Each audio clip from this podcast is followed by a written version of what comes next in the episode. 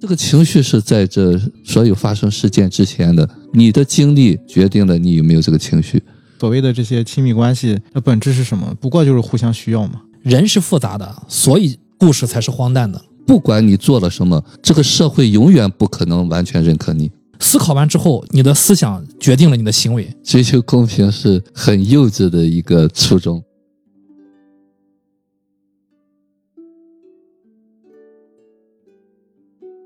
出于节目发展的需要呢，我们现在公开招募一些小伙伴和朋友来参与我们的节目的创作和后期的剪辑。如果大家对于播客的创作剪辑有一些兴趣，也有时间的话，啊可以通过两种方式来联系我：一个是添加我们“迷影圆桌派”首字母拼音的缩写加五二零啊，这是我们的一个账号啊，或者是直接在节目底下留言，然后我们会跟您联系啊。谢谢大家。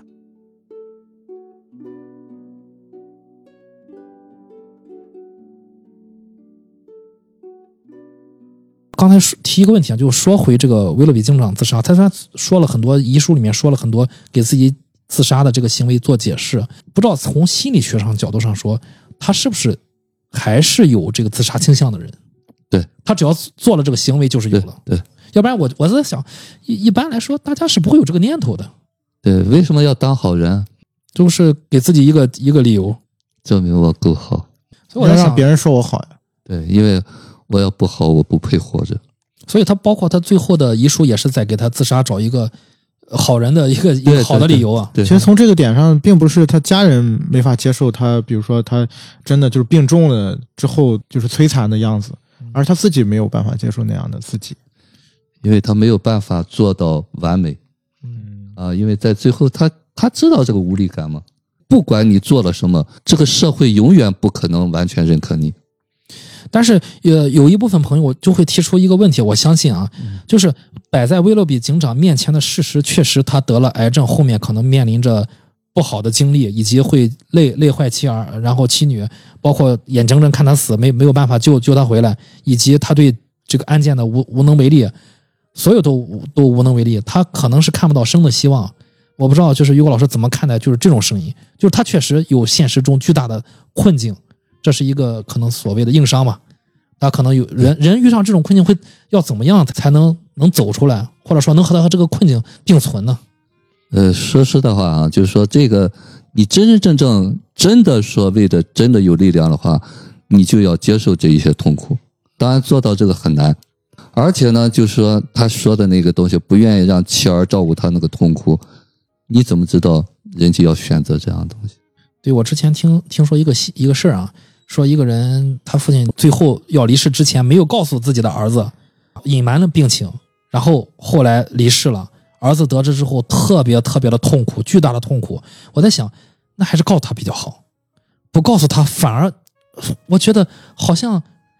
让我想到的是，这这个这个父亲在提醒儿子，你一定要记住我。对你要告诉他的时候，他要是去照顾你了，他后面才是对他真正的好啊，让他让他有一些舒缓的作用。对，因为你没有办法接受妻儿对你的厌倦那些东西，嗯，那是一个自然的东西，嗯，但是呢，人可以选择先要照顾你，嗯，那么后头再厌倦，那是他自然的东西。啊，你连一开始的这个机会都没有，嗯，你没给他呀？对啊，你想想这个打击那个痛苦，其实这里头他妻儿是最受害的，嗯，包括我现在在看那个《医院五日》，啊，《医院五日》我也推荐大家看，就是它是一个美国真实事件。发生的嘛，就是最后实施安乐死的这些医生被控告了。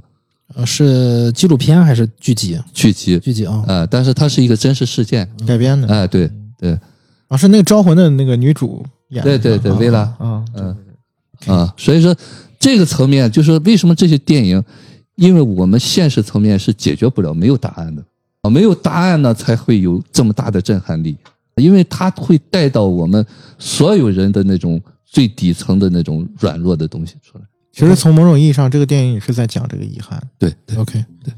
因为刚才我们从威洛比警长自然的离世，自然就谈到了这个警员迪克森。我们下面先聊，嗯，迪克森。呃，迪克森和女主身上都有一些愤怒啊。这个，因为我这个人有时候这个这个这个气儿比较大，来的比较快，我是比较理解啊，当然我不会把人从楼上扔下去啊，这个这个就有点过了。没逼着你，啊，这这个就我我觉得这个就有点就有点过了，就是你当街，你要不说有些美国警察就是做的比较过嘛，比较过分。摊个他的妈，啊 不今对天就做了。对，我就我就说啊，咱们接下来要聊可能他和他母亲的关系，但是在这聊之前，我们先聊一聊，就是为什么这个人他会在警长死之后诉诸暴力，就是我们为什么气儿来了之后我们要使用暴力，这个暴力的就是背后的原因是什么？嗯我想听于果老师，就是为什么你看迪克森还有他前夫都喜欢动手，为什么这个大家男尤其是男人喜欢动手？呃，其实女女主也喜欢动手啊，在踢她同学嘛，啊，就是大家为什么就是喜欢就所谓怒不可遏吧，喜欢动手，尤其是动手，一般就没回头路了。你一旦动手，对吧？那就是家暴啊、你要是对外，那就是刑事案件。就我记得有句话叫“打赢坐牢，打输住院 呃，这这个其实，在之前节目也讲过啊，就是说，暴力的背后是软暴力，哪来的这么大的软暴力呢？就是在我们非常非常很小很弱的时候，完全没有能力回击的时候，被制住、被控制过。原始的就是愤怒，就是用采取武力形式的这个愤怒，一定是很小的，因为他没有办法用话回击嘛，啊，最后才动拳头。而且往往现就是我们说就是有人激他，啊，激激激激，就把那个最小最原始的那个愤怒唤醒了。所以说这就一定是我我刚才为什么说他妈呢？一定是那个父母的早年的那个固执的东西啊。我有时候经常讲，就是我们受伤是两块儿，一块儿呢是突发事件啊，比方亲人离世或者战争啊，这是突发的这种创伤；另外一个就是父母的个性。父母个性，我说就像一堵墙一样，永远闯不过去，你碰那儿就是头破血流啊！它它是一个死的，就是”，如是一个既定事实。对，就是它是一个固化的东西。那么最好就是父母没有个性，就是你是什么，我我我就可以随着跟着你走。父母所有的个性都是对小孩对你试探的一种回击，所以说这个愤怒就是那个你说不出来的那个劲儿。所以在这个突然这个离世的时候呢，就会把这个小孩一下推回到那个最弱的时候，就完完完全全回去了嘛。本来还可以找一个父亲，这个父亲又没了。我相信他这个本身这个这个人他没有父亲嘛，对，因为他威洛比后来写给他的遗书里面，他有交代这个事儿，就是他其实从小就没有父亲了嘛。父亲哪去了对，我我认为啊，他父亲很有可能是被他母亲赶走的。？OK，嗯，不是赶走也逼得自杀了。这个导演其实也挺那啥的啊，给迪克森的母亲这老太太，首先呢给他留了个平头啊，一个平头成天抽烟喝酒的老太太，然后嗓子是一个沙哑烟嗓，然后呢养了一只宠物龟，然后他有一个剧情，第一次宠物龟出现了就慢慢的爬过腿，第二次是就是迪克森要去报私仇了，早晨走的时候拿着猎枪走的时候，他妈妈在沙发上睡着了，那个宠物龟正好是爬到了妈妈两个胯之间，头朝前。所以我在想，导演很讨厌啊，总是在跟我们暗示什么。就是大家一开始就是在呃很多人都怀疑他是个呃，就是迪克森是个同性恋嘛。嗯，但是看到就是导演这么赤裸裸的暗示，总感觉就是和他的母亲的的这个原生家庭是有巨大的关系的。他这个儿子身上这这个无力感啊，这个恐惧，就我在我我的感受啊，就是为什么这个警长一一秒钟就看看看透他了，就是说你你搞不搞得清楚啊？我知道你要去揍人家，不是因为有有谁给我有个什么矮子给我给我暴风，就给我我因为我能看到你的恐惧在哪儿，谁给你带来恐惧，然后你就会把这个东西就去反噬给谁了，所以你就自然的就要去报复人家嘛。嗯，不知道夕阳怎么看待就是这个关于这个迪克森和母亲之间的关系？其实我觉得这一点就是还挺明显的。嗯之前我们也聊过这个事儿，包括于老师刚才也谈过，就是愤怒、暴力，其实背后是无力感嘛，就是实际上是你没有能力，就是没有力量，你才会用这样的方式去发泄自己的这些情绪。真正有力量的人是从来不会大喊大叫的。对其实我多说一嘴啊，即便迪克森是同性恋没有关系，同性恋我觉得某些方面是这个完全是正常的人群，他内心可以是健全的。因为他没有办法接受自己。对他完全就是因为他没有办法做自做自己，所以他一直就很压抑嘛。其实我觉得这个部分最更最深的部分就是源于对自我的一种不接纳。刚才因为我没看那个龟那段哈，嗯你刚才一讲，你想想，妈妈对这个男性的是一个什么？对，长感这么大觉应该是比较厌恶、对啊，比较厌恶排斥的嘛，排斥的啊。对啊，所以这个孩子身上可能男性的部分就被就被阉掉了，对啊。被压抑掉了嘛。对而且从整个人物造型的设计上面，其实他母亲跟女主是有一点像的，嗯，对，就是整整体的这个人物的呃设计其实是有一点像的。就导演为什么要这样去设计这个这两个角色嗯？其实也是在暗示，就是他母亲的这个性格啊，很有可能跟女主是类似的。嗯，大家也能看到，就是女主是非常非常强势的一个女性嘛。然后前夫就跑了。对，嗯然后从这个点上来讲，其实呃是有互文作用的。从这个部分，你去反反过来去窥探说，因为我们不并不知道，就是电影当中并没有交代，就是迪克森的成长的过程当中发生了什么。嗯。但是通过这样一组关系的对比啊、其实我们能能够去窥探一些部分，就是导演是给过这样的暗示的，就是你也能看出来，就是母亲一定是对这个孩子是非常非常控制的，就这个孩子在这个家庭里面是非常非常压抑的，所以在这个过程当中，他很难去接纳，就是说我我自己的那些部分，所以他只能把这些东西投射到外面去。对对他曾经跟他母亲说过，他母亲说要不然怎么样，然后他迪克森说要不然我就一枪爆了你的头，然后他母亲就呵呵呵笑了，因为他知道他儿子不会。那他儿子想一枪爆别人的头的这个怨气找怎么办呢？他只能找别人撒出去是他只能出去撒了。嗯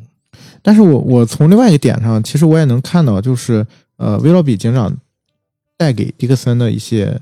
帮助吧。对对对，威洛比警长就是像刚才尤老师说的，他其实是类似于一个父亲的形象，就是承担了、填补了父亲的缺失。对迪克森某些就是关于父爱的一个需求吧。就是尤其是这个这个警长一直在很维护他，就是罩着他嘛。对对对。对，所以从这些点上来讲，你想想，他又经历了一次丧失，对，就那一下子一下子把他打到了那个，就唤醒了他最年幼时候的那个、哎那个记忆，对。啊，然后他只能就是诉诸暴力，他没有别的办法。就像我们生气了不能打对方踢门一样，就是我，摔东西踢门不就这样？就是我，我只我只能做这个，哎，就是我我只能我反抗不了。对我只能打我能打过的东西。对，就是以前有一个，就心理学上有一个有个名词叫小狗效应嘛，就是就讲一个故事，就是说就是这个呃一家四口，然后四口呢就是打的欺负小的，就是爸爸妈妈、孩子还有一只小狗，然后这个爸爸就是白天在公司的时候就是被老板批了，然后回来心情就很不好，然后发现这个妈妈做的这个菜就可能比如说有点咸了，或者说就故意找事儿何患无辞啊！啊，然后然后就骂他妻子说你这个连个菜都做不好。然后这个吃吃完饭之后呢，这孩子就在房间里面写作业嘛，然后他妈就进到房间里面，然后看到你你这个全是错，全是错的啊，然后他妈就把这孩子打了一顿，然后说你这个学习也学不好，然后这个孩子呢就特别生气，那怎么办呢？哎，突然发现家里还有一只小狗，然后上去踢了小狗两脚，就是大家其实这个故事大家能明白吗？就跟迪克森是一样的呀。我给大家补充一个这个故事的结局啊，我的个人结局，就小狗第二天咬了男主人一口。小狗没有情绪吗？拜托，所有万物都有情绪。对对呃，养冤就是什么叫有因必有果啊。不咬它也得把它血咬了。对对 对然后然后男主人一看血咬了，又要又要又要说菜不好吃。其实他这里边有一个情节，就是说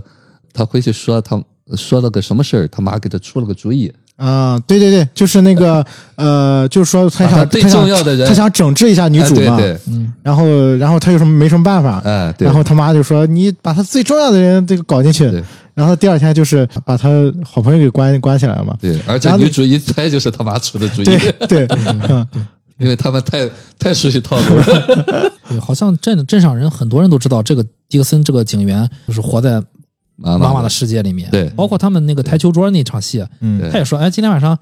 你你你不你这么晚了还不回去啊找你妈去啊？十二点之前回去就他行，竟然迪克森是很认真的回答，我今晚上和妈妈说了，我十二点之前我就回去了。我已经请假了。说完之后，你看迪克森当时的表情，他就和个小男孩一样走开了，对，不能再说任何了啊、他气势已经短了半截了。是，说到这儿呢，就提起了这个刚才徐阳提起的警警长，就是对迪克森的影响啊。其实我觉得还有一个影影响，就是广告公司经理李德，迪克森在烧伤住院之后呢，他偶遇了 同病房的病友里德，当时 这个眼泪哗哗的流啊，的那个懊悔啊，就是是吧？曾经我伤害过你的人，没想到我也沦落到至此，然后就无限的懊悔吧，就看到了就是当时那个愚蠢的自己吧，有一些懊悔。然后呢，虽然李德也是有一些惊讶和愤怒吧，怎么这么巧啊，冤家路窄。但是我当时看到了一个很让我震惊的啊画面，就李德依然，就当时迪克森都不知道这个这家伙要干什么，不会要拿什么东西揍我吧？然后李德就是倒了杯果汁过去啊，倒了一杯橙汁给他，然后还细细心的插了一根吸管。那那个时候，然后他那个热泪盈眶啊，我相信这个举动啊，这个曾经被他伤害过的人的举动，可能是感化了他啊，也促进了他的一些转变。就是，嗯，大家怎么看？就是这个一杯果汁背后的这个力量嘛？其实我觉得还是要说到前一场戏，在警局警局烧火，被被烧被烧的那场戏，因为那场戏里面就是是他的一个转折点，嗯然后这个转折点也在来源于威洛比警长的那封信。对，那个信里面有一句非常重要的台词。三方那个人物交汇点啊，女主也在那儿。对嗯，那个时候女主还在实施她的暴力行为呢。嗯，嗯威洛比警长在给迪克森的信里面，他有一句台词，他说：“只有爱能让人平静。”嗯这句话让我觉得直接延续到了下一场戏里面。嗯，就是当他当 Red 就是经历过，呃，他发现是他伤害他的那个人，其实他也发泄了一下，然后呢，最后又把那个果汁放到他那个面前。其实那一时刻，我感受到是一种就是宽恕，也是一种打引号的爱的一种呈现。然后我觉得那一时刻是迪克森真正转变的那个那个契机。那个信只不过是一个催化剂，是到了那一刻，他真正就是感受到了这个东西。然后他是那也是第一次就真很真，就是说，呃，他其实是有悔恨的嘛。他那个时候就是说，哎呀，对不起，啊、我是这个迪克森。其实 Red 一开始没认出来，然后他说对不起，我是迪克森。那个时候迪克森其实我觉得他像一个做了坏事的小孩儿，嗯，就是是很很愧疚、很内疚的。然后这个时候发现，哎，对方好像并没有。我相信他在年轻的时候，可能像这种时刻，他妈就上来就就一顿打了，啊，或者说就是直接就是对他言语暴力啊、攻击啊之类的。他可能没有感受过这个东西，这个东西可能只有可能维洛比警长曾经给过他啊。然后说突然他发现自己做了这么大一个错事然后对方哎给了一杯果汁，我相信那个对他内心的冲击是非常非常大的。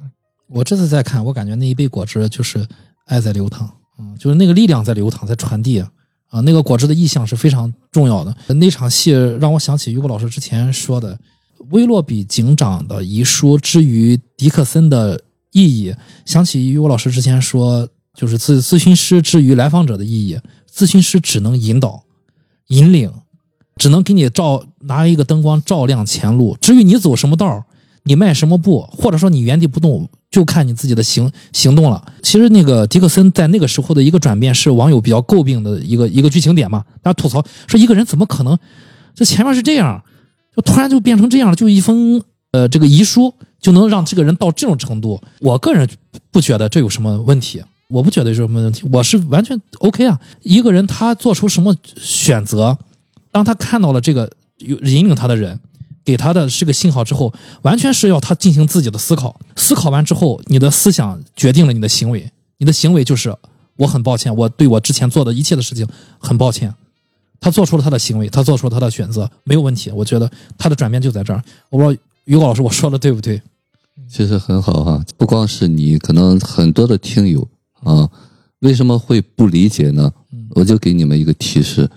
就是你还在那个情绪里面，不想去走出来。对你带着那个愤怒的那个状态的时候，你是看不到这个东西的。另外，这个果汁儿这一段呢，其实这也是一个心理学上，就我之前在讲，就是我们在就是我们现实当中啊，就是我说那个体育沟通嘛，嗯就说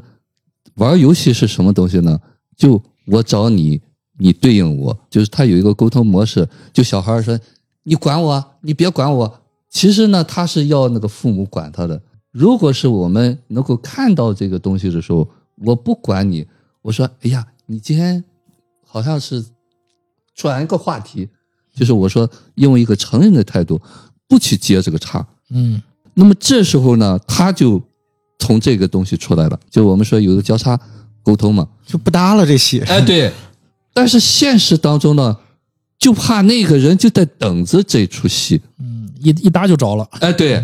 那么果汁起了个什么作用呢？在那一刻呢，就是那个对方呢，他并不是说像他那个愤怒点那么重的，他可能就是看到了你也很可怜，因为我这么可怜过，很想有人给我杯果汁吃喝，所以他给了这个东西的时候，就把他无意当中带出来了。就是我们再加上前头那个警长给他的一些信，就是提示，呃，这些信起个什么作用呢？就是把我们那些很不清晰的东西给你点起来了。就我们是有的，就是这个虽然他很冲动、很暴力，但是这不是他全部。对，这个也是我觉得非常重要的。对，其实那场大家都误会了，他转变的那场戏并不是他在警局被烧的那场戏，对就是那场戏虽然他最后是抢把那个案卷宗抢掉抢救出来了，大家会以为这个行为是他转变了，其实不是，那是他一个下意识的行为，就是那个是警长在信里面是有提示的，就是我看到了你内心是有善良那部分的，，就是他是冷静的那一刻才做的。对对对他其实啊他不是善良，就是他知道要干嘛，就是说警长你要认真去做这件事情，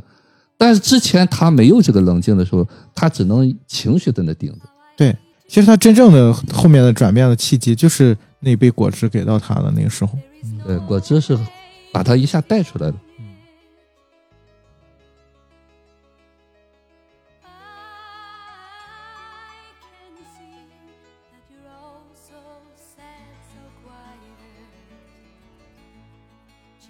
我们谈了就是这个迪克森很多啊，然后我们就引入这个女主啊米尔，女主的 promo 也是非常多的。首先想聊一下大家怎么看待仅有的女主和女儿之间的关系，也可以顺带聊她和儿子之间的关系啊。我觉得夕阳可以聊一下，因为女儿那场戏其实是女主心里面的一个刺痛，嗯，也是就是她，我觉得她无疑是重复的一个一个根源嘛，就是她后面包括那个广告牌，她在强化自己的这个这个痛点。我们很难理解，就人为什么要给自己这么大的，就是找别扭，给自己放上绊脚石，对吧？你明明那个事儿是你的痛点，然后你还要再痛，然后你儿子告诉你他也痛，然后没关系，OK，咱们一起痛，啊，就是大家表面上看说，哦，这个方法好啊，对吧？警警长也说这个方法确实好，啊，确实能给破案给警方带来压力，但是这个真是这个自伤八百啊，自己也很痛啊，那个痛点来来回的重复。呃，你们是怎么看待他和女儿之间的关系的？女儿就是说了一句气话而已。我更希望出门接着就被强奸，因为你不送我，不借我车。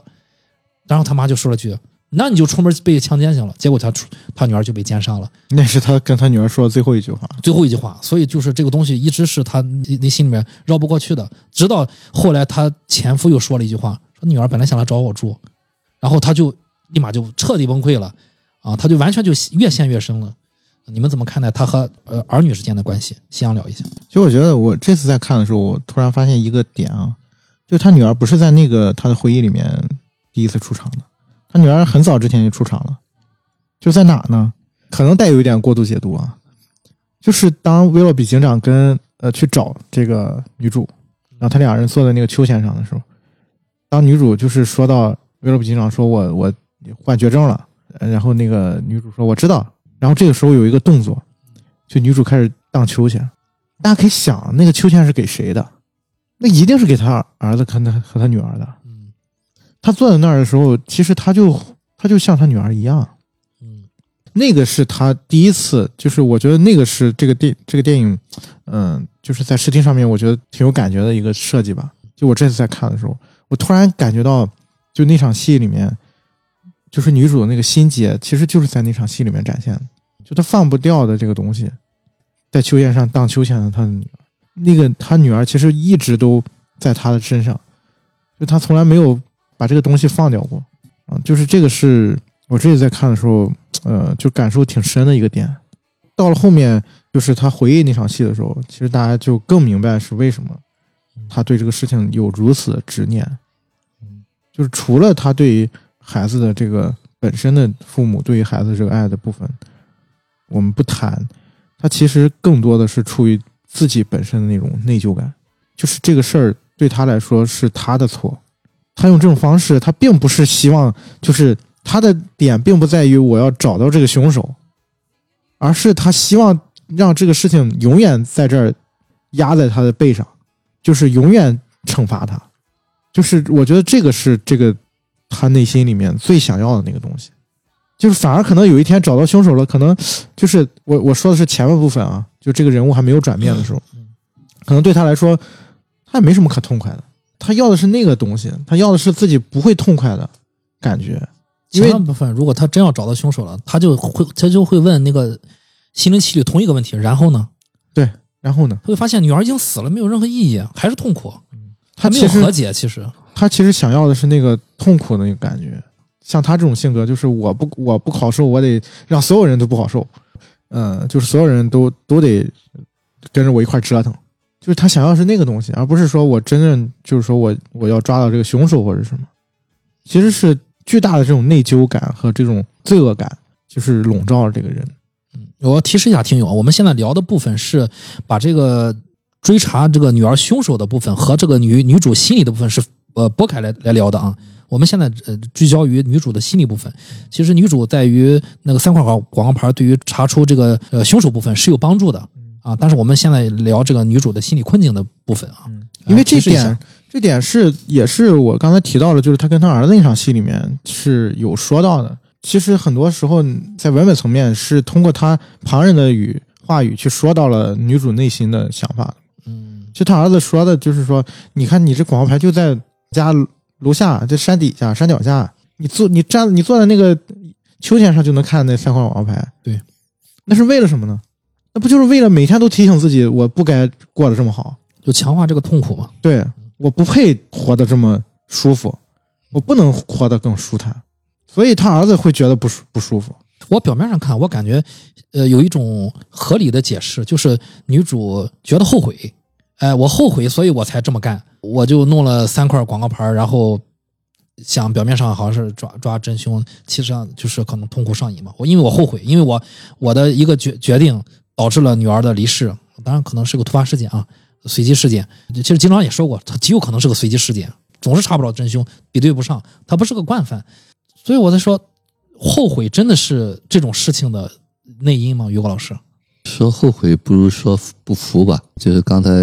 夕阳在说那个秋千的时候啊，既是他女儿，又是他，就是说在我我我我有时候经常在讲哈、就是我们不服，不服什么呢？就是不服早年有些事情怎么发生的啊。你比方说不服父母没有好好对他，不服父母没有看到他，就是那个是很痛苦的。又凭啥？哎，对，为什么？你们为什么要这样对我？那么这个不服呢，就是我们有一个区里，就想老想重复。就我说说简单说，都回来重拍这一场啊，不对，这演的不对，我们回来重演啊，你不应该这样对我说话，你应该对我态度好一点。就是小孩都在要这个东西啊，因为他不能接受，他也没有能力接受父母为什么这样对我。我那么爱他们，我那么忠诚于他们，他们怎么那么冷漠对我？可能那一刻父母因为阴差阳错或者其他的事情，可能是个疏忽，哎，对，嗯照顾不周啊。对于小孩来说，他把所有的期望都投在你身上了，嗯那就是不爱我。哎，对，因为他觉得我什么都给你了，就我把我的所有的忠诚都给你了，你应该像我一样重视我。啊，所以他不能接受那个没有被他想要的那种对待过，所以这个不服的劲儿呢，才会我们逮着一件事情就不断去放大，这就是所谓的痛苦上瘾。那么痛苦上瘾的目的是什么东西呢？就是我不接受那个发生。这个不接受发生呢，就延续到我们现实当中所有的事件。就现实当中呢，每一件事件，我就一开始讲那个就是威洛比警长的时候，好人难当的时候，其实我就提示了这个东西。就现实当中，并不是你法律啊、公正啊，你都能解决的啊，有很多很多的东西，就像那个谁说。偶然事件，就像你们说，你就祷告也没有用，因为他积怨很深，他那个早年的那个父母对他那个劲儿，远远大于你给他的感化的劲儿。那一刻呢，你就是他父母的替罪羊，他杀的是他父母，所以你不管念了什么佛经，你再怎么感化他，那个劲儿远远小于他那个早年的愤怒啊。但是我们看不到，我们就在分析哦，为什么他是怎么回事儿？啊，法律可以制裁他，可以教育他。哦，可以用祷告去支持他，不可以。啊，现实当中就有这么些事件，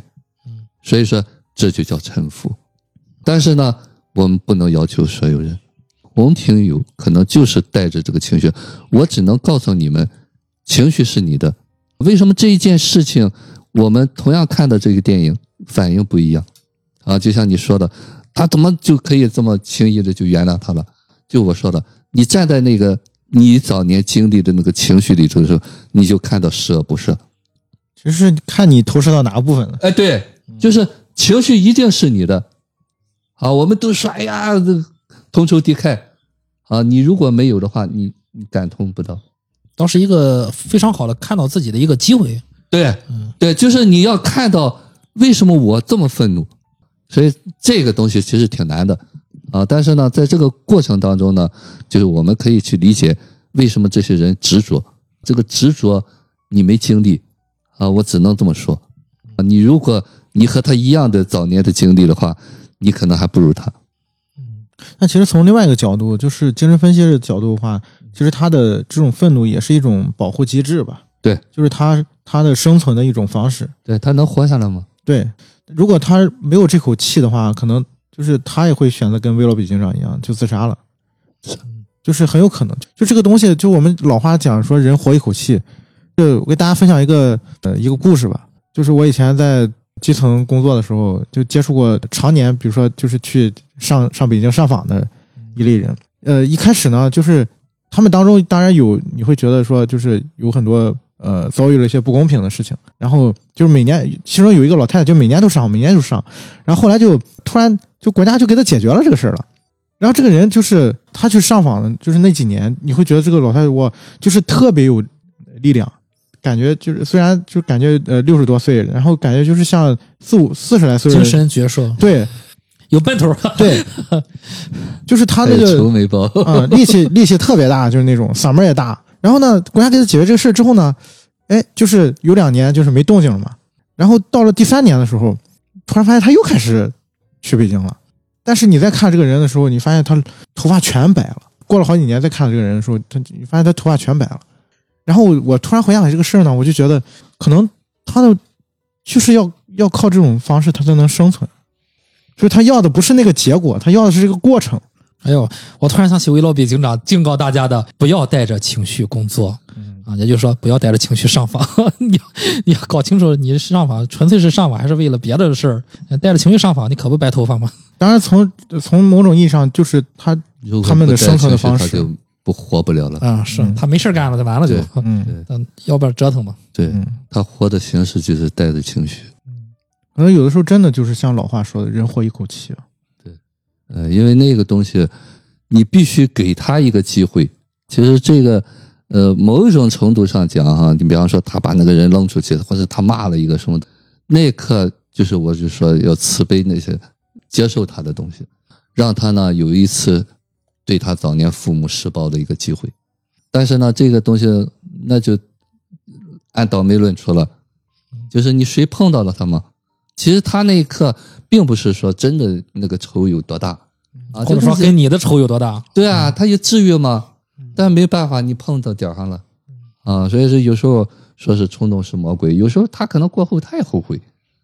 啊，但是那一点哈，就逮着谁就骂谁，逮着谁就砸谁。因为这个这个部分，我觉得背后还是恐惧，包括呃女主，她其实是她的愤怒来源于就是她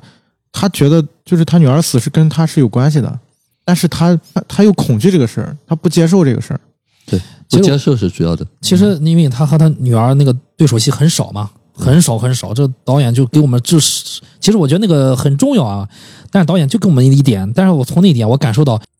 女主是不接纳自己的，因为我觉得她女儿好像某些方面特别像女主。你看，她儿子说：“你们俩再说脏话，你们就是就说，就如果咱们家再说这个脏话这个词儿，就是你们俩都出去。”然后他儿子说：“那你们那你就可以离家了。那 ”那意思就是说你们俩你们两个女的总是在说一样的话。那女儿和那个母亲很像，那为什么女儿和母亲要和女儿争吵呢？那她不就是不接受这个自己的那个部分吗？包括 Chris 刚才提到那个细节，就是他他前夫说他女儿生前去找过他，希望跟他一起生活。那真是对女主灭顶之灾，对他直接就愣了，在那儿，灭顶之灾。他直接把他前夫赶出去了嘛。嗯，然后受不了这个。对，然后回头就问他的儿子是不是这样。啊嗯，他儿子说不知道啊、我不知道，就他儿子也不知道该怎该怎么说，所以我觉得那个真的就是一下子就体现出，就是他其实是没法接受这个事儿的。对他前夫其实那个时候说那个话不太聪明，我说实话，嗯，他本来都已经弄广告牌了，你再说这个话，他他不得上天，他不得后悔死。那个时候其实差不多就行了，就可以走了。对，所以其实这个点上，他跟迪克森是一样的，就是他只能想想办法把这个部分放到别人身上去，投射到外外面去。所以就维罗比警长就是你了。嗯，对就。得干点什么。其实夕阳刚才说到了他前夫这个事儿啊，我在看的时候，我发现一个让我让我挺惊讶的，就是我第一次没看，我以前看没没有留意的事儿细节，就是前夫的这个新任女友，这个小小了十九岁好像是，小女友竟然和女主的性格如此的不同，女主就刚硬起来，像个又臭又又硬的石头，然后小女友好像傻白甜，好像像水一样。前夫反而还和她相处的不错，我在想，哎，我还以为前夫人不好，所以把他前夫撵走了。然后人家前夫走了之后，找了好像反而这个生活过明白了，找了一个适合自己的。我在想，那是为了什么？为什么这个小女小女友和女主的性格都是同一个男人嘛？为什么前后这两两人怎么差的这么大？我觉得就需求不同，就是就是今天今天聊那个毕加索的时候也在说这个事儿嘛，嗯就是找每一任女友都是要找妈，就是女主可能她有她妈强势的那一面，嗯就是可以管着她生活，然后但是她她这个男人成长了之后，他觉得他不需要这个部分了，我需要的是那个可以呵护我的人，或者说体贴我的人，女主温柔似水的那一面太少了点儿。对，啊，在在其实，在这个电影里面，一上来，呃，就我觉得导演一上来，其实先给了女主一个去翻那个昆虫，在那个广告公司窗台上有个虫子，有有好像甲壳虫之类的，天牛还是什么，那那虫子是四爪朝天，它翻不过背来了，然后女主非常温柔的、轻轻的去帮他翻了一下背，然后那个虫子就翻过来就走了嘛。啊，其实一个呢，我觉得是可能导演编剧也在暗示说，这个女主现在也是翻不了身的，需要有个人推她一把让她翻身。另外一个呢，也是展现出，其实女性她再刚强、再刚强、再硬、再硬，她心里面永远有柔情似水那一面，嗯只是看她想露多少。我我猜女主她有，但是她不想露，包括后面那场戏，压抑住了。就是那个威罗比警长吐血那场戏，对，然后对他起身去去叫那个救护车，然后他说 “I know, baby”，嗯，对对，就是那一下子就是一个母亲的形象就立在那儿了。对，那时候是非常那一刻非常温暖的。嗯所以他每个人都有不同的层面，我觉得。就前就前后两人就是差距这么大，我这次才注意到。哎，我想，哟，这这老公活明白了。有有我们经常看到，就是人在无意识重复，有时候看不清楚的时候，离了婚再婚的时候，他会过一段时间他会想，哎呦，我离婚干嘛？我感觉这这个人还不如前任。然后这个你看，哎呦，他找的完全不一样的人，好像两人还人家还不错啊。所以我在想，哦，可能人老公可能还活明白点儿了，虽然可能在原地打转。对这个虽然不是嗯、这个电影的核心的东西啊，但是它也呃从一个层面反映了就是所谓的这些亲密关系的本质是什么？不过就是互相需要嘛。到某某个层面了，我不需要了，或者说我我已经往前走了，你还留在原地，那就没办法维持了。就是两人一块玩，两人一块演戏，演不下去了，一定是有一个人拿拿了另外一个剧本了，或者说不在这个舞台上了。那我们聊一下，就是这原地的这个米尔，他当年找了这个所谓家暴的前夫，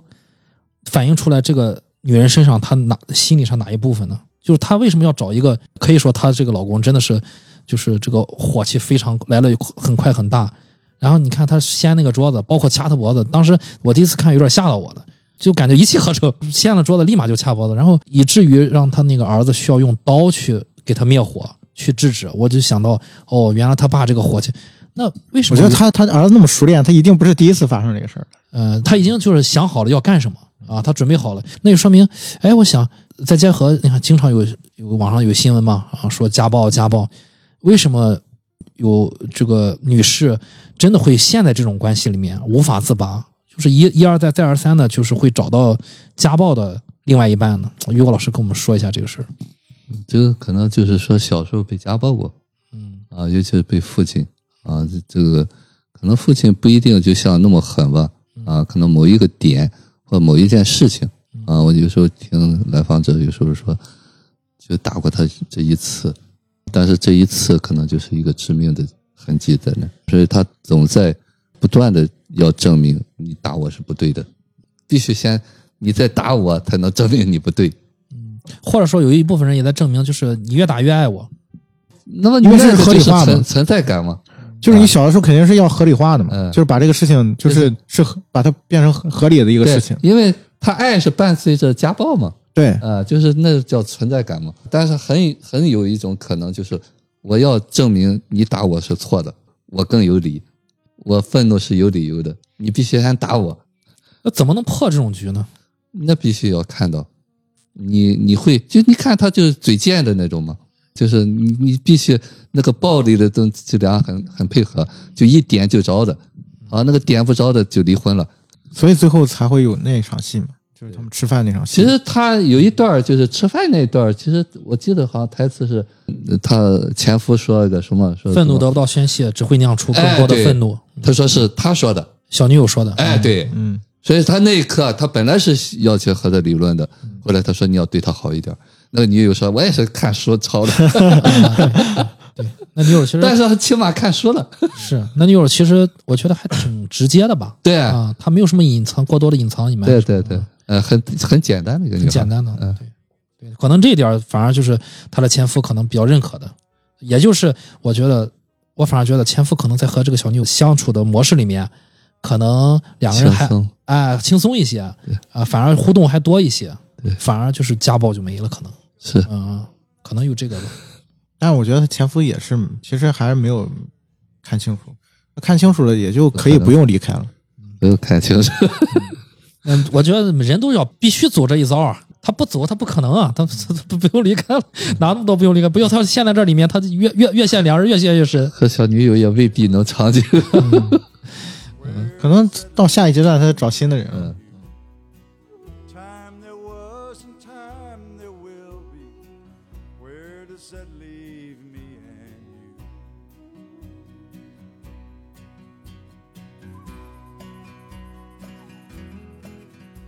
那你们有没有什么要对米尔这个人呃总结的吧？因为我刚才你看他米尔这个人也是租广告牌嘛，然后又上电视，又火烧警局，然后又踢学生，各种嘛，就前面作有作的，有强硬的一面，也有帮昆虫翻翻身啊，和小鹿对话，有一只小鹿很漂亮的小鹿对话，也安慰那个吐血的警长啊，就好像这个人我们所谓的矛盾啊，有各种各种各样的情绪。嗯，有没有要补充的？对于米尔这个人，其实我觉得还是就是最后那场戏吧，因为前面前面咱也提了，就是女主她其实每次犯错她都是不承认的。啊，就是说这个牙医不是我我干的，那个新来那个警长不是问嘛，嗯、小恶魔直接说，呃，我们俩从那边走过来的，走过来在场证明嘛。对，然后女主也没说什么，好像欠了他一个很大人情一样。但是她最终，她是跟迪克森说了，对。他们俩就是开着车走的时候，跨省追凶，对，嗯然后主说那个火是我放的，然后迪克森很平静，除了你还还能是谁？那一场我觉得那个表演真的是特别到位，嗯，就是你看那个呃科恩嫂，他就一下子那个很紧绷的那个表情一下子松了。嗯，就对，就你你去你仔细去看他那个微表情那个表演，非常非常到位。接着就笑了。对，接着就就是挂了一丝微笑，就是恰到好处，就一下子把人物这个人那一时刻就就迪克森那句话，就相当于是 Red 给迪克森那杯果汁一样，没错，没错。就一下子就是就是我一直背负着这些包袱，是我是一个有错的人，我是一个活该被惩罚的人，我是一个不配得到爱的人啊！一句话一下子松下来了，就是我觉得那个是非常非常精髓的一个点。而也要赞叹这个警长威洛比的这个识人能力啊，呃慧眼识珠啊，他看到了，就是其实我们所谓的就是迪克森，他是有这个能力去跨越自己的这个障碍的，也或者说有这个慧根嘛，啊，他依然看到了这个这个人的他的一个本质的那个本质还在那儿，那个纯洁的东西还在那儿，所以说还有的救啊，还有的雕雕琢，所以迪克森最后我还说嘛，就是在警长的引领之下，自己做出了就是不再迷失，嗯，找回自己啊。虽然这个里面就我说人的在成长必然伴随着阵痛，他的阵痛就是外显的，把脸烧了，然后被人狂狂暴一顿啊。这每个人其实就为什么大，我觉得大众为什么有的时候在内心上不愿往前迈一步，就是因为大家不想受到伤害，不想面对自己，那太太难了。这个也是我很喜欢这个故事结局的一个点吧。嗯就是你会看到他最后他们两个人在车上对话嘛，就说那个迪克森就问他，呃，你想好了吗？那个女主说我没想好，我也没想好，没事儿，路还长着呢，我们在路上慢慢想。你会在那时刻你感受到，就是他们并不是像他们之前，就是说我是出于一个情绪的驱动，我是愤怒而去做这个事儿，对对对，而是我要很谨慎的去考虑，就是这个是我为什么要做这个事儿，我要不要做这个事儿。就是两个可能几天之前还是一个那种狂躁之人啊，你不能指望他一夜之间就完全那个。但是你看两个人第一天的约定就是跨省去报私仇。说实话，他俩又犯了这个威洛比警长的一个一句名言，我再重复一下，就威洛比警长说嘛，没有切实证据证明他干了那件事，对吧？一语成谶，没有切实证证据证明了那个找茬的那个男人干过这件事情。那你们俩现在当时在干什么呢？一第一天约好要去杀人家，那可是要去去夺人性命的。然后第二天起来之后，在路上，其实两个人好像冷静了一些吧，就是我可能又想起了警长跟他说要冷静，要要成熟的去面对，就所谓的不带情绪去工作。迪克森要不带情绪的去做这个工作，虽然他不是警察了，呃，包括女主也要不带情绪、不带情绪的去做替女儿找回公道的工作，都不带情绪。所以说两个人在路上，呃，也有些动摇吧。所谓说有我们在路上再聊啊，我们再再这个这个结局开放式的结局其实挺好，就是我们每一个影迷都能在这个问就是这个问题中，我们在路上在聊这个问题中，这个语言中找到就是自己的心境的一个写照吧。有些人觉得说他俩可能是去了，他俩可能是没去啊，这就是我们自自己可能会做出的选择。嗯至少我会觉得，就是我看到最后的时候，我会觉得他们两人不再用愤怒、暴力去伪装自己了，嗯，不去伪装那个自己是是那个很强悍的人，你看到的就是一个真实的灵魂，没有那么多的被包裹起来的东西。于老师怎么看待这个开放式结局？其实我很喜欢这个结局嗯，就是什么意思呢？就是说给我们一个希望，就是突然发现了它可以有另外一种可能的啊、我们每个人都是这样，有机会了，对，嗯，就是我们总总说本性难移，本性难移，可以移，重要的是你先看到你的本性。当你看到你的本性的时候，你有的选啊；你看不到的时候，你觉得你只有死路一条。嗯尤其是大家在审视自己之后，看到了自己的这个东西了之后，那个有的选，其实就是选一和选二，就是一个选择。你可能以前一直在一一一，然后如果你有这个力量去选一次二，可能就知道哦，原来这个这个剧本里面那些人物的做出的选择，它不是个美化什么，它不是一个角色的需要，在现实中生活中每个人都有都，只要你有的选，你要告诉自己，我我在这个事情上有的选，那就我就有不同的结局。对，那你就很有可能就你你就可以选了。对，大家有没有想过？就我就因为我这是我的一个个人的感受吧，啊，就是在我以前老是固化那个部分，我知道我自己告诉自己，原来就是嗯我记得就是那个日呃去年那个日本那个电影那个男的完美世界，完美世界啊，完美世界。就我有的啊美好的世界，美好的世界，我就我也有那种心境，就是我最后有的选，我有的选，我那个愤怒，当我那个愤怒和不愤怒之间，我有的选的是我其实离着那个选择那个我想要的结果一下就近了好多好多，就是做出一个选择就就可以了。你你站起来了，对对，嗯，就是说你不是蹲在那个地方，你觉得你没得选。当你有的选的时候，你一定是换了一个视角了。到那时候的时候，你就知道了啊，原来不是一条路。我最后再引申提一个问题啊，这个电影里面女主是算是倒霉的那类人吧，然后女儿被奸杀。那么我们说这个威洛比警长倒不倒霉是吧？广告牌有它的负面影响是吧？工作一辈子，然后癌症要死之前来着这个，好像晚节不保。那迪克森倒不倒霉？被炒鱿鱼，我们如何看待自己在人生中遇到的不公平？我觉得于果老师可以跟我们说，我相信你，你会经经常听到人家抱怨这个事儿对我不公平。我我就是，比如说上司对我不公平，或者父母对我不公平，或者说我有我的兄弟姐妹父母偏心啊，或者或者说我的太太对我不公平，甚至可能有抱怨 我的孩子和我的狗对我不公平。就是不公平这个东西到底是怎么来的，以及我们怎么去化解我们心中的这种这种这种气儿，要不然它会会主导我们的情绪，影响我们的生活。追求公平是很幼稚的一个初衷。嗯就是在小的时候，我我还是说了，你为什么要这样对我？所以我经常会说，他为什么不可以这样对你？你是谁？呃，然后呢，我们也经常会跟来访者说，记住两句话，一句是没有人那么在意你，啊，另一句话，这世界原本不公平，没有公平可言，啊，自然法则都是这样的，啊，有就是有了，啊，你可以不接受，就我说的，你可以改字典，对，其实这个世界本身就不公平，不公哪有平，公平？不公平和公平都是一样的。其实公平是人为的，人想象的。不公平其实就是公平。我那天看那个 Discovery，我看到就是一只斑马被狮子猎杀了，被吃了。我当时就在想，这斑马倒这么倒霉，因为那一群斑马，最后就这个斑马，我它也不是那种瘦弱的，它就是运气不好。因为好好好好像好几个就把他一块儿嘛，把他追把他抓捕了。我在想说，就我当时就想，哦，好不公平，他他这个好倒霉。然后其实我你刚才说这个话让就让我有有一种这种联想，确实整个这个我们所处的这个环境中，它没有公平可言，然后不公平即是公平。对，但是你想要那个公平的时候，完了那就你所有事都不公平，因为它就是一个不公平的世界。因为我们在宇宙当中就是一个尘埃，谁主持公平？啊，你所谓的公平是什么？对你是公平了，对那个人公平吗？所以，但是我们作为一个很小的个体要公平很正常，因为你没有得选嘛，你只能做他们的儿女，所以希望他们对你公平一点。最后，我想再引申一下啊，就是这个电影里面我比较感兴趣，就是那只小鹿。呃，大家有人诟病过那只小鹿的，就是太突兀，突然就出来了。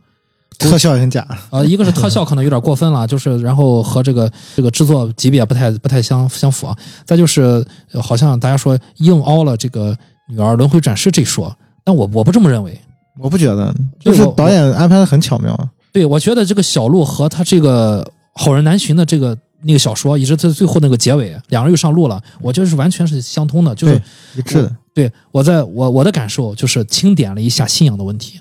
因为她女主看到那小鹿的时候，她第一反应就是，她她说上帝不复存在，上帝是不是不管我们，已经不不在乎我们怎么对去对待别人，我们干什么事儿，他上帝都已经不不在乎了。所以说你来到这儿，小鹿在这儿和上帝没有任何关系，然后你也不是我女，我也没法没法相信你是女儿轮回转世的，这个我先不谈，我就说这个小鹿的它所后面的一个寓意，我个人是比较喜欢的，反而是我我我个人喜欢的，嗯，我觉得就是跟大家提个提这么一点啊，就是大家如果留意的话，可以去思考一下，呃，编剧放置小鹿的这个，呃，不知道于果老师对于这个小鹿有没有什么想补充的？我内在能够接纳这个东西的时候，我就会看到这个小鹿是转世的。但是呢，内在没有那个力量的时候，就像这个女主说，我不相信这个东西，啊，因为他要沉浸在那个情绪里边。但是那一刻已经他在怀疑了，他要坚守啊，这不是我女儿啊，他先冒出来这个东西，这就是我们现实当中很多人臣服这个东西，不是说你告诉他他就能做到的。但是呢，有一天你臣服了，你就知道你解脱了，啊，你就会平和。当然，这个东西呢，你没有到那个时候呢，你也不会相信它是转世。到了那个状态的时候，你可能比想象的转世还要美好，因为你那刻允许自己可以美好了啊。但是这个电影我觉得是很有意义的，在那个不光是美国、日本，它经常会有这样的野生动物出来，但是呢。那个镜头一定不是白用的，其实也就告诉你放下。尤其导演让那个鹿的行为是，鹿来了，听你说了，听完之后，你所有的话都说了之后，鹿就轻轻的走开了。鹿不是在半路走开的，鹿听你抱怨抱怨了一通之后，鹿就走开了。我觉得，首先大家不知道对鹿有没有那个，其实鹿是一个非常有灵性的动物。它之所以是一个食草动物，能活了这么久，啊，而且它是很难捕捉的啊，它跳特别快。其实不是因为它行动敏捷，是因为我觉得这个东西它是有灵性的。当然了，捕捉它的动物也有灵性，就我们家宠物狗都有灵性，万物皆有灵性。但是那个鹿的灵性，我个人的觉得啊，鹿的灵性和马是一样的，是比较高高阶的了啊。所以导演安排这个鹿的出场，我觉得是很有寓意的，我很喜欢。嗯，呃，香米有要补充的呢？首先，这个鹿，我觉得它为什么说？其实这个这个情节如果放到别的电影里面，可能就会落入一个俗套了啊，就是哎，这个他女儿出现了，但是这个电影里面恰恰我觉得很巧妙，一个方面是就是导演这个剧作功力在这儿，上来之后，呃，那个路出现之后，第一句台词导演安排的是女主说，呃，你该不会是让我想让我相信你是我女儿吧？就是自自己解构了一下，然后问出了观众想问的，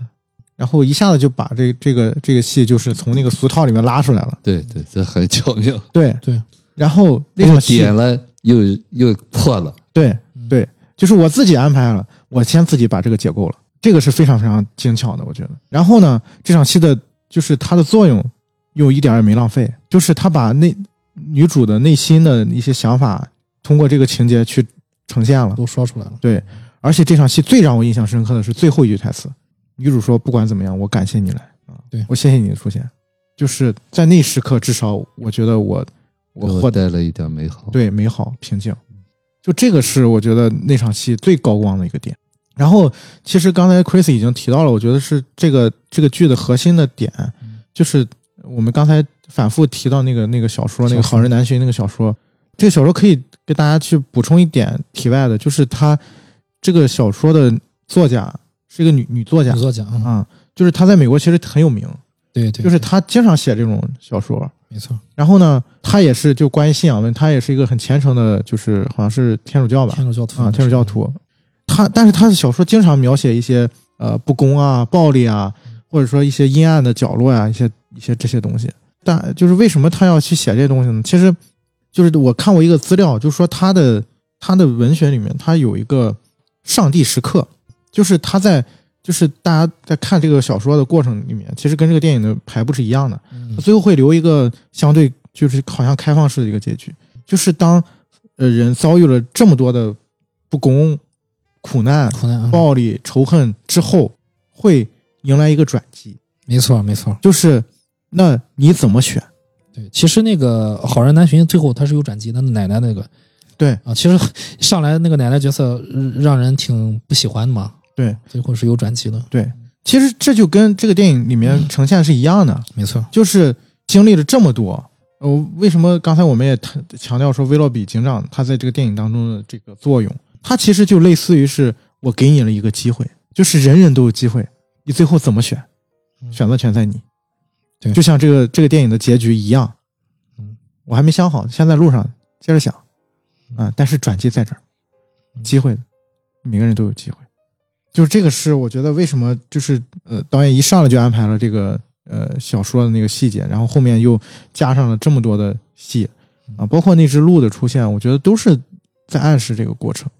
机会其实就在眼前，那你怎么选？你是向左还是向右呢？小说我记得最后奶奶是在那个逃犯，就是在他面前依次把家庭成员都杀了，杀害了，最后要杀奶奶，我记得是。然后奶奶最后那一瞬间，她是教那个奶奶好像是我记得也是教众嘛，但是呢，她就是那种伪善的，嗯、在最后是突然就是开悟了，临死之前最后一一瞬间，好像是盘腿而坐，面带微笑，慈祥的接受这一枪。嗯，就是在那一瞬间，就是你的灵魂是有机会改变的，有机会，最后最后有机会，然后最后就像那个 end 结束，嗯。美国丽人一样，嗯，对。死的那一刻是微笑的。对，就最后他找到了一些答案吧，这找到了方向，呃，人生结束可能是另外一段的开始而已，啊，最后他知道这个事情。了，啊，我我我查到了一个，就是这个小说作家，嗯。这个奥康纳他他自己说过一句话，就是他是怎么评价自己的作品里面的人物这个角色，就是他经常描绘一些暴力和痛苦嘛，对对。他就说他发现就是暴力痛苦的这些部分，也有一部分也有一种就是很奇特的效果，就是可以让呃可以让他笔下的这些人物重新面对现实。对，没错没错，说得好说得好嗯说得好说得好，然后就是在那一时刻，就是你的机会也在这儿。对，回到对对对现实，就像你要面对这个不公平的世界一样。对，你要面对这些暴力啊这些苦难的时候，人往往就要做出自己忠于自己内心的选择，以及要不要往前迈出那一步的选择。嗯嗯嗯就当我们接受痛苦的时候，就不痛苦了。所以最后开放式结局和那个《好人难寻》那个小说，其实有些某一个地方是非常契合的，我很喜欢。嗯，真的非常契合。就是关于他们俩再次上路之后，他们俩是否找到了自己内心的那个平静，找到了属于自己的那个信仰，是否有了那个答案？不一定，但是但是选择在哪儿？对，至少他们知道可以选了啊、而不是说就头一天我们要去做这件事情，第二天是他们知道哦，我可以选，我有的选。看着他们改变了。我很喜欢那个前面他那经历那一晚，呃迪克森拿着枪啊，拿着枪坐在那，坐在坐在他妈旁边儿，对对他妈妈睡着了，嗯然后那个女主也是就他儿子的房间里面，对，然后看着沉睡的儿子，你很难想象他们在想什么啊，但是那一时刻你感觉跟他们同这时。挺挺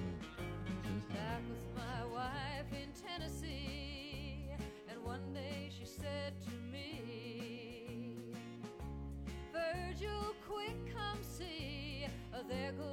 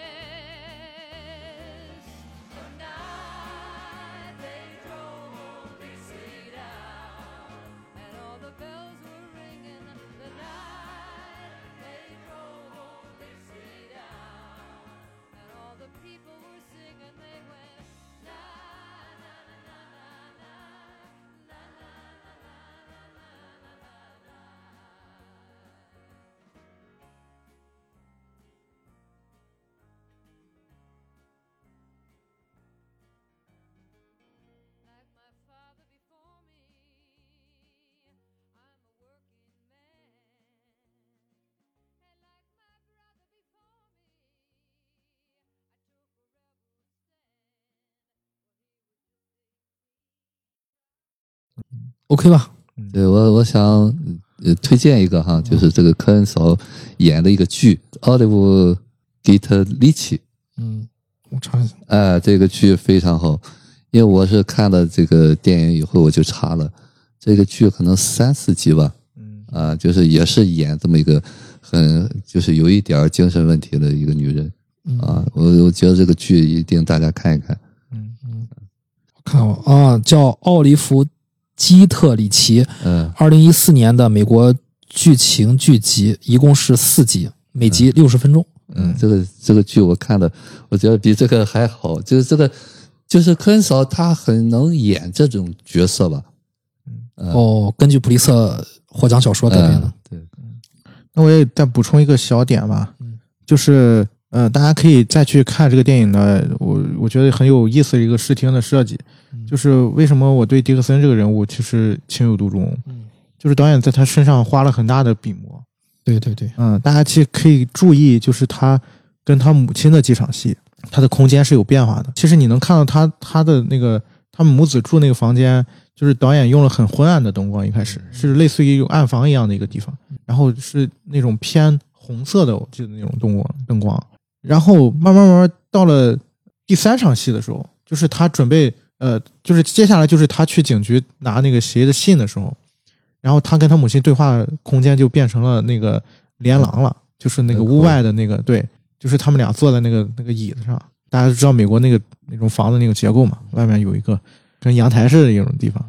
然后他已经到屋外了，然后最后是这个迪克森自己开车离开了这个家门。对，我觉得这个象征意义是非常非常强的。没错没错。那一。刻都感觉他妈妈死了。对，有一种这种感觉，就是有一种有一种脱离了母体的感觉。对，因为他一直暗示嘛，我要爆了你的头，其实就是希望，就是把妈妈驱除在自己的这个这个死脑海之外。对。啊，就是意意意意识上的死亡。真正离开妈妈。啊，真正意离离开妈妈，对，对，这个是我觉得导演给了很多这种设计在这上面，嗯，就是去展示这个人物他整个的一个弧光吧，就是他的一个成长的脉络，他的自我是慢慢觉醒的。就一开始是离不开他母亲的，是跟他母跟他母亲在同一屋檐下，